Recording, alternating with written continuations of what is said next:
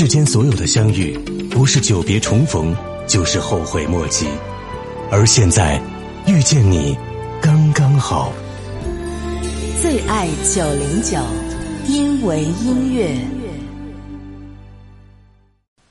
亲爱的朋友，你好吗？非常的欢迎各位又一次的选择最爱九零九，因为音乐。这里是襄阳广播电视台音乐广播，一切刚刚好。我是您的老朋友海玲。每天能够拥有这样的一个时间段，我们在一起听听好歌，在发人深省的文章阅读过程当中，共同领悟生命的大智慧。主持人海林希望你的情绪是微笑着的、淡定着的、从容着的。今天首先要和各位分享阅读到的文章，来自杨奇涵。千万不要高估了你的人脉。这样的一个社会里，很多人都在讲人脉，什么才是你？真正的人脉，听过这样一个段子啊，讲政协会散会之后，几个身价超过十亿的老板约着一块儿去打牌。某一个超市的连锁企业的老板呢，因为也是政协委员，又跟大家一起开过几次会，就提出：“哎，我跟你们一块儿去玩吧。”这几个身价都超过十亿的老板呢，面面相觑，最后还是首富张嘴说话了，说。你看，我们哥几个一块玩，是因为我们都有产业。你一个开小卖店的，跟着我们凑什么热闹啊？然后在凛冽的秋风当中，那个超市企业的老板只好悻悻的回家了。当然，段子是段子，就像故事里的事儿，你说它是事儿，它就是事儿；你说它不是，那它就什么事儿也不是。再和你分享另外的一个段子。某一哥们儿经常的炫耀他跟某某女神关系有多熟，讲述他们共事的点点滴滴，啊，还把对方设置为特别好友，描述很是亲密。当时我们都感叹：哇，你跟这么样的女神都能有这么熟的关系，好牛哎！只是我们从来没有见过这个女神跟他在网络上有过任何的互动。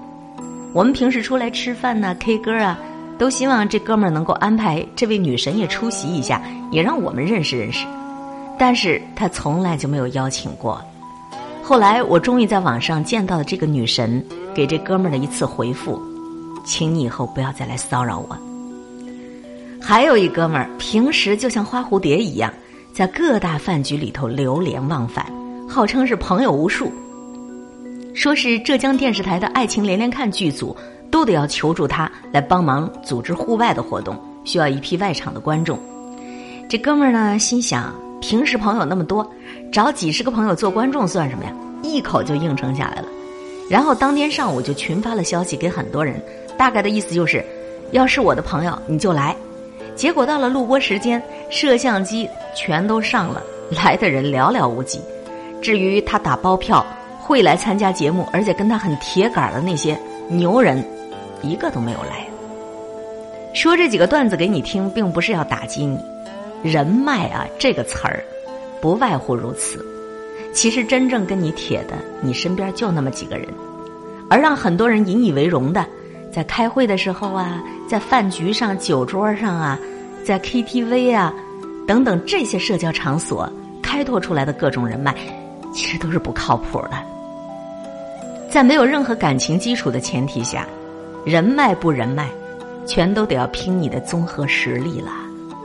对于弱者来说，一些所谓的人脉看起来是全线飘红，实际上那是虚假的繁荣啊。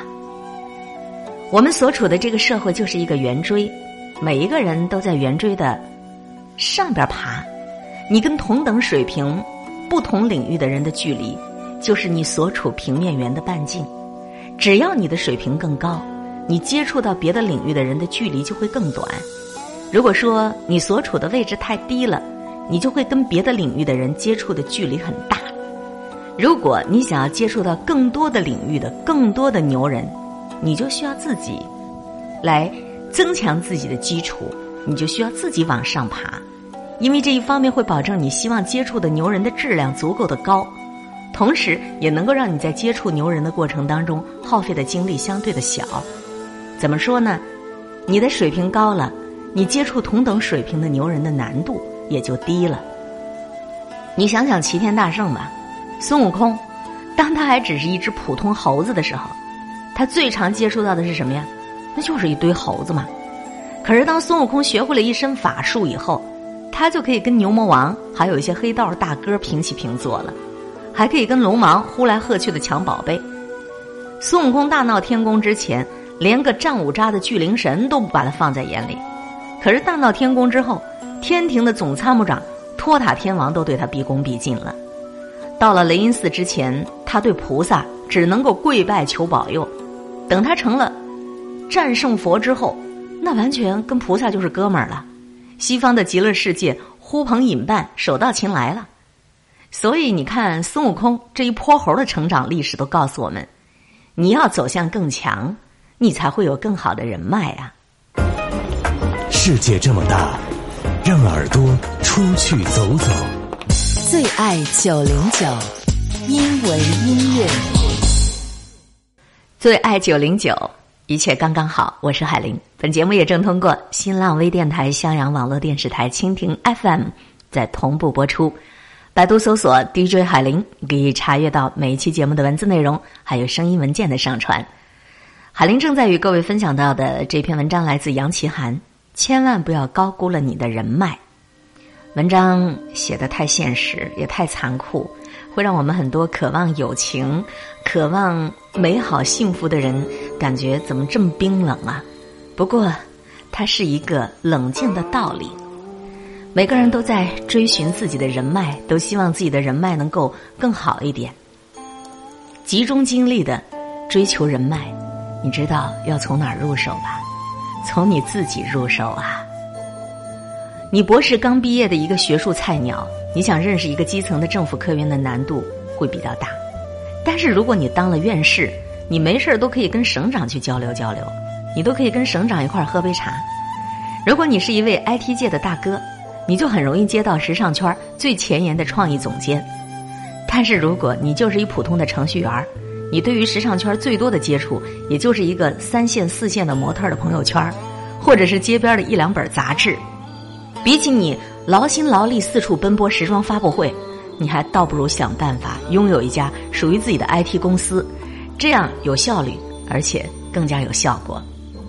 所以说，决定你有没有有效的人脉，不是你接触范围的广袤与否，而是说你自己的实力水平。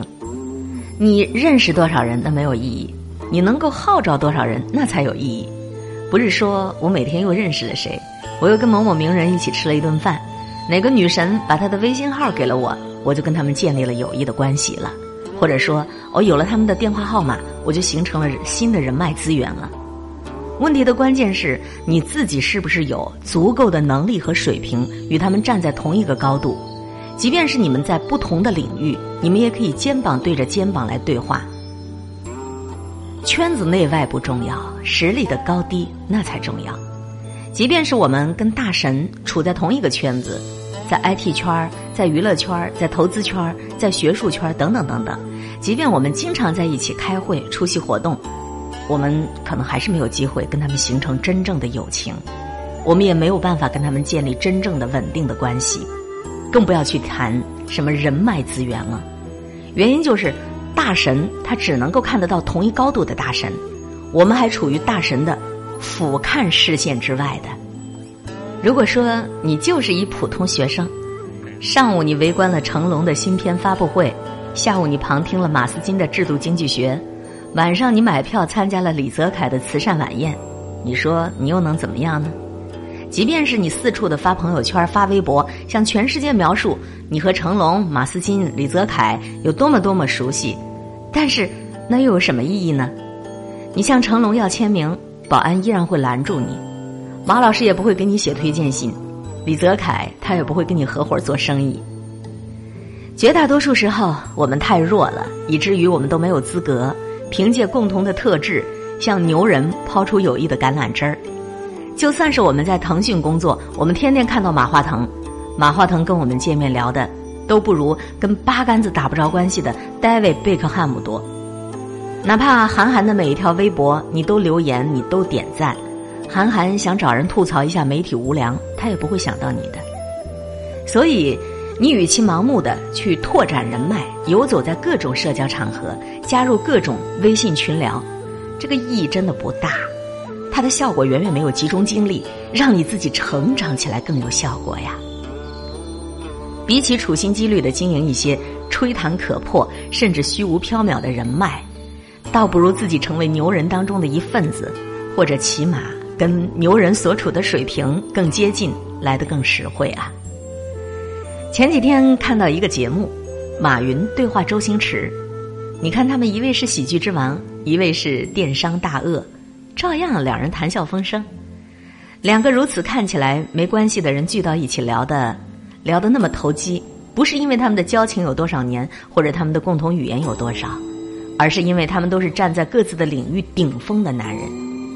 天下高手想聚在华山之巅一起指点江山，吃吃喝喝打打闹闹的前提是你能够在兵器谱上有一号。你想参加武林大会，你想喝侠客岛的那碗腊八粥，你就得先混个掌门当一当。记得有位朋友是黄晓明的粉丝。某一次有机会见到了本尊，连签名都没有要，我就好奇的问：“你咋回事啊？不要签名呢？”这老兄就回答说：“就是把他电话都要了，有意义吗？现在的我没事儿骚扰黄晓明，以后他到哪儿拍戏也不会告诉我，他只会把我拉黑。倒是不如以后去了投行发达了，跟他合作投资。”然后他又补一句：“每当我看到那些四处坐着火车追着黄晓明跑的那些粉丝们。”我都特想劝一句，孩子，回去努把力，让自己当上青岛市的公安局局长什么的，保护好教主老爸老妈。你还愁教主跟你不熟吗？说这话有一些太俗啊。那么友谊是不是一定要以实力为基础呢？不一定，毕竟友谊是由不同的原因成就的。各方面差距大的友谊，在时间上和空间上密集的存在着，但是以经营人脉资源为目标的功利性的社交，它一定是以实力为基础的。你想着跟大家成为相互照应的一家人，那就得先进一个门儿，前提是咱得有能力跨过这门槛儿。那么，是不是只有通过走向更强，才能够赢得友谊，才能够维系友谊呢？也不一定啊。毕竟，友谊这种美好情感的产生和维系的方法有很多，但是很确定的就是，没有比走向更强能够更有效的维系功利性的人脉了。你想跟百万富翁维系人脉的最好办法，就是跟他们一起成为亿万富翁。那么，是不是所有有目的性的人脉都不能够发展成为真正的友谊呢？他也不一定啊。在没有感情基础的情况下。以利益为基础的社交，必然就是以利益持有者之间的议价能力为基础。你什么价位，你就找什么价位的。至于是否有人具备了杠杆能力，那是凤毛麟角。如果日后接着接触增多了，共鸣增加了，升华为没有功利的生死之交，那也说不准的呀。由此看来，做一个招蜂引蝶的交际花儿。那是多么的没有意义！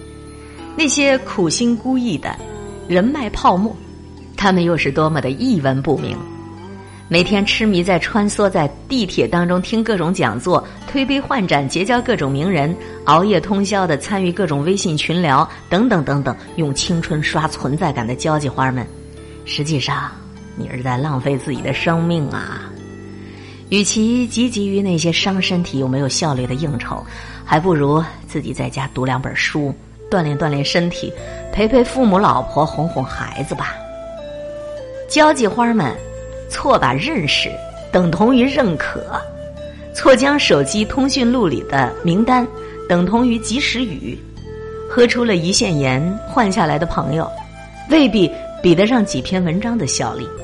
在微信群里生龙活虎的精神头，不如用来琢磨琢磨。怎么样让自己的资产升值？殊不知，草率的结交唯有脆弱的关系。所谓的人脉，不过是呵呵。今天还一起喝的五迷三道，称兄道弟。第二天在公交车上打个照面，心里在想：这人谁呀？在哪见过吧？当某一交际花为多参加了一次舞会，又扫了几个牛人的二维码，沾沾自喜的时候，牛人。正走在更牛的甩开交际花的路上，岭深常得蛟龙在，舞高自有凤凰栖。有的梧桐树，不怕引不来凤凰。只要你不断进步，每一个人自然就会有一批志同道合的真朋友，也会拓展和聚焦一些可以发挥实际作用的人脉。大家现在充实自我都还来得及呀，何必急于拓展所谓的人脉呢？说了这么多，希望你能够记住一句话：五十块钱的人民币设计的再好看，它也不如一百元招人喜欢。让音乐与爱音乐的人同行。最爱九零九，因为音乐。分享阅读好的文章，和你一起在分享的过程当中，共同感悟生命里的智慧。刚才为大家阅读了杨奇涵的作品，千万不要高估了你的人脉。文章非常的现实，也让我们在这篇文章的分享过程当中来寻思寻思自己的手机通讯录、自己的微信朋友圈生命里很多的道理，它虽然很冰冷，可是它是有用的呀。五十元的人民币设计的再好看，也不如一百元招人喜欢。你自己没有到达那样的高度，你即便认识再多的牛人朋友，好像也于事无补啊。聊聊天儿，听听歌，在放松的情绪当中，共同去领悟生命的真谛。听到的这首歌来自张靓颖，他们说，他们说，抵不过聚少离多，他们说固守承诺不如为自己活。他们说相濡以沫，也只是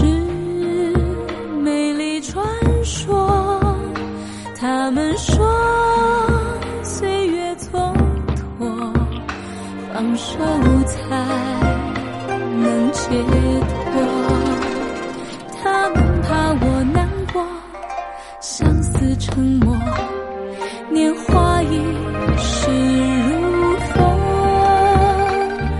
他们怕我失落，把心上锁，可他们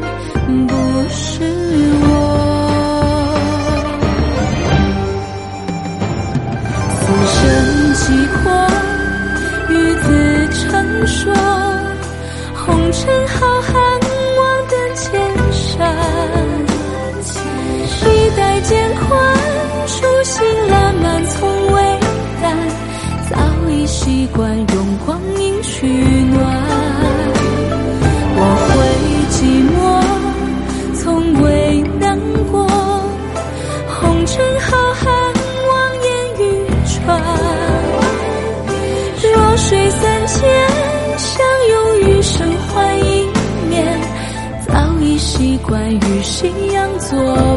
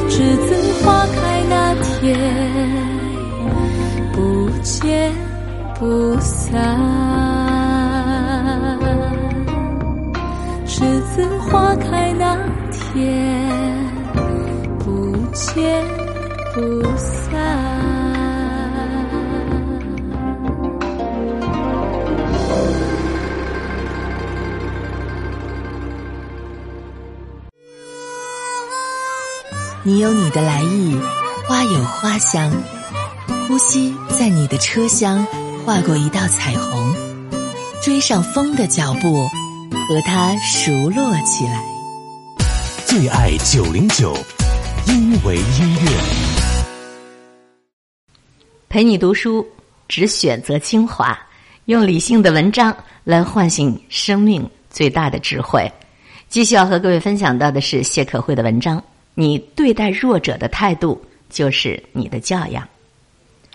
二十四岁刚毕业的那年，我去一个古镇旅行，夜晚一个人坐在楼下的沙发上，除了我之外，仅有一个老板坐在柜台前，他低着头，好像是在看书。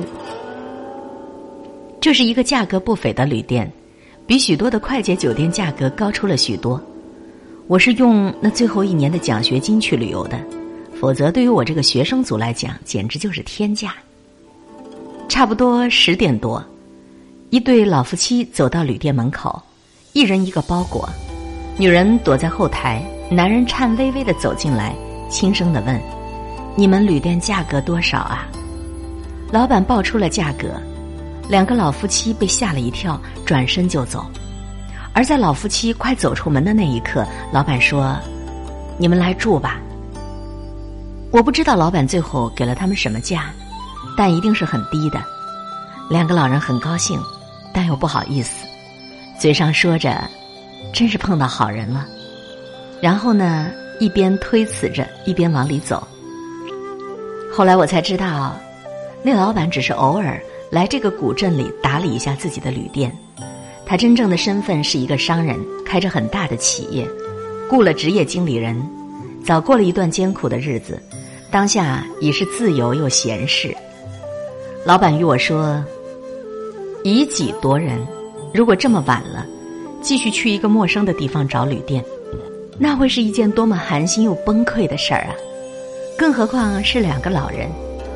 毕竟天黑了，当然了，我也并不缺那些钱。我翻出这个故事，是因为在前两天朋友圈看到了一件事儿，他这样写。”终于知道了一句话，叫“见人自有天收”。那天我刚下车，看到一个男人在对一个老人吼叫，大约是这个老人一不小心站在了他家门口，他瞪着眼对那老人说：“你走开。”老人红着脸，像个做了错事的孩子。可当他出来的时候，发现一个男子搀着那个老人。刚才吼叫的男人赶紧跑上去认错：“不好意思啊，我刚才心情不好。”大约是他也不知道。他吼的是一个跟他有着直接业务往来的老板的母亲。我笑着回复：“每一只螃蟹总有一天会碰到坚硬的石头，轻则断脚，重则送命。同情弱者，提醒弱者。从来对弱者都是没有定义的，弱只是一种比较级，和强是反义词。比你地位低的是弱，比你穷的是弱。”比你挫折大的是弱，在你看来强大的要素的反面就是弱。弱本来并不可怕，可可怕的是这个世界对于弱者总是带有提醒意义的。因为弱，你总是会发现自己被挤在一个角落；因为弱，你总会不经意的注视到那些带着眼白的人其实根本不美；因为弱，你会发现自己总是被同情。从小到大，我生长在一个并不算特别家庭丰厚的环境当中，也许就是这样的一种不优越，使我在学校里除了成绩之外，实在是没有什么让老师刮目相看的事情。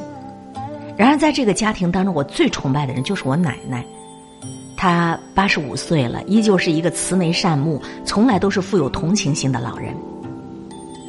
我听过她的许多风言风语。她是一个人缘很好的女人，但是终究不是人见人爱的。有人说她同情心泛滥，也有人说她只是一个老好人。她何尝没有听到过？但他总对我说：“你可以和强者横眉，但是要尊重弱者，因为在弱者身上，你施展的强大只会让你看起来卑微。”当然，这句话是我改编的，可我觉得就是这个理儿。你强大，你要在更强大的人面前去施展，不要在弱者身上去施展，他会让你看起来是卑微的。小时候，我们小区里的乞丐很多，一些乞丐一而再、再而三的来小区里行乞，无非是这个小区里实在能够拿到太多的旧衣服、太多的钱。不过渐渐的，有些乞丐来的多了，就叨扰到了平常的生活。一些邻居开始用泼水、辱骂的态度，甚至于有一次，一个胖阿姨开门看到乞丐，自己的孙女儿看到乞丐吓得大哭，胖阿姨拿起菜刀吓唬说：“你再来我就砍啊！”而只有奶奶时常的端出一碗饭、一碗菜给他们。当然，奶奶也是知道的，一些人的穷或许只是因为他们懒，但是他没说，笑语盈盈的样子。用他的话说，每次看到这些蓬头垢面的年轻人，总是想着，作为父母该是怎样的心寒呢？年纪轻轻，没手艺，不干活，躺在天桥下睡觉。第二天又出来要饭，这日子真是坏极了。最后有一天，奶奶拿出一碗饭说：“这是我给你们的最后一碗饭，我还没有吃过饭，我把我的饭给了你们，但你们还那么年轻，赶紧去干活吧。讨来的食物终究不是自己赚来的。”那个乞丐被说的脸红了，至此就再也没有见过他们。有一句话说。一个国家对于弱者的态度，其实反映着这个国家的文明程度。这句话呀，我觉得真是至理名言。前段日子看了《夏洛特烦恼》，其中的夏诺，他就是我们生活当中每一个遇到强者时的小人物，不被人重视，随意被人调侃，最后一直妄图强大，扭曲到不停的靠虚幻的一切来武装自己。你可以说，夏洛是因为内心不够强大。但是，当你的人生无数次被人挤到了角落里的时候，你也希望有那么一点点的阳光，可以温暖你的内心，哪怕只是温暖你的皮肤也好啊。这个社会对于强者的尊重太多了，就好像一部戏里的主角儿，所有的化妆师、灯光师、摄像机，焦点都不约而同的在他身上，他可以随意的摆设自己，表达情绪，甚至于乐观的时候可以改剧本也无可厚非。而弱者，大多数时候只是那个根本就没有特写的群众演员，吃着盒饭，没有经纪人，甚至于随时都有可能被撵走而要不到工资。我工作后的这些年，听到过无数的故事，大约都是因为家境差而被欺负，因为穷而被欺负，以至于有一朋友一气之下，贷款买了一辆奔驰，大摇大摆的开着上班，然后终于被领导所。刮目相看，不再被为难。但我想说，这一路小心翼翼的走，遇见了太多的好人。然而，这种好人的共同特点都是，他会把所有的人都当人看。我刚进单位的时候，只是一个刚毕业的小姑娘，什么都不懂。那些年我在农村工作，每天都过着背朝黄土的日子，最多的一天从早上六点一直干到晚上六点。但我印象最深刻的是，那段时间单位的领导在每个下雪的日子，总会送我和另一个年长的师傅下班。当时我还没有买车，镇里的公交还算方便。只是他一直说，同在一个单位，没有领导和下级之分，大家都是朋友。要知道，我家和他家跨越整整一个县域，如果他不送我下班，大可以提早回家一个多小时的，并且我家是市区的最中心地带。每天的堵车，常常会有人想要弃车而去的想法。可他就这样送完我，然后送另一师傅到家。那是我毕业之后感受到的最强烈的温暖，因为在此之前，我几乎做好了江湖险恶的准备。我打算披一件铠甲，装一身的刺儿，在别人攻击的时候随时还击。而我碰到的那个领导，他让我放下了铠甲。懂得了工作的时候是可以真诚、可以善良、可以勇敢的。那个领导现在还是一个小领导，但是据我所知，他的口碑一直特别好，拥有了许多他所应该得到的荣誉。许多人说起他都是带着赞美的。对人来讲，你对待弱者的态度，也足够证明你的教养。后台常常有人会微信问我，说被欺负了怎么办呢？我给的回复大多数都是无关原则的话，吞下这一口，待到强大的时候以德报怨。许多时候，人的一生就是无形的，你没有走到终点，你就不知道你是谁。可是你的教养会跟随你一辈子。是的，好人未必会有好报，坏人却一定会有恶报的。这句话虽然不是绝对正确，但至少可以鼓励我们做一个好人，比做一个坏人要有底气；做一个有教养的人，比做一个没教养的人要重要的多。我想说，一个真正强大的人，他是不需要欺负他人来垫高自己的。强者对于弱者下手。是生物链的规律，但不是人与人之间的规律。强大的时候要记得，一定得把自己当人看，把别人当人看，因为人海茫茫，你永远不知道下一刻你是谁，他又是谁。而你所谓的教养，会跟着你一辈子，从开始到古稀，而且会遗传到你的后代，生生不息。人生百年。有缘会相见，缘来缘去缘散，最后把它看穿。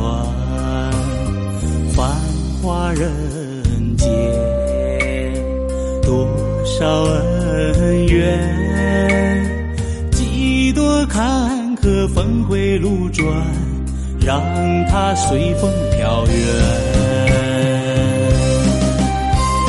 慈悲的佛，你把我呼唤，你让我在迷途知返。我不再贪恋，也不再纠缠，我放下了难舍的缘。啊，救难的佛，你把我呼唤，我快快的走出黑暗。我不再贪恋。那红尘的缘，让莲花它与我相伴。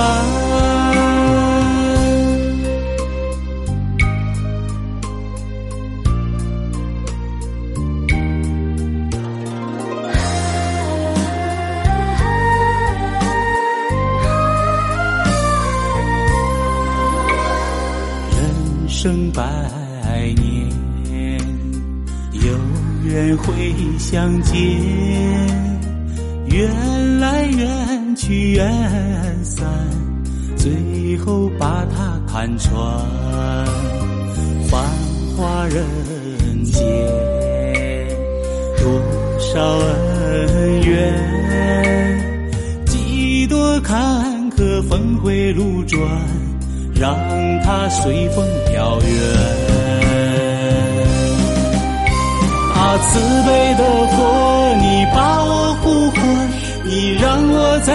途之返，我不再贪恋，也不再纠缠，我放下了难舍的缘。啊，救难的佛，你把我呼唤，我快快的走出黑暗。我不再贪恋那红尘的缘，让莲花它与我相伴。啊慈悲的佛，你把我呼唤，你让我在迷途知返。我不再贪恋，也不再纠缠，我放下了难舍的缘。啊，救难的佛，你把我呼唤，我快快的走出黑暗。我不再贪恋。那红尘的缘让莲花她与我相伴。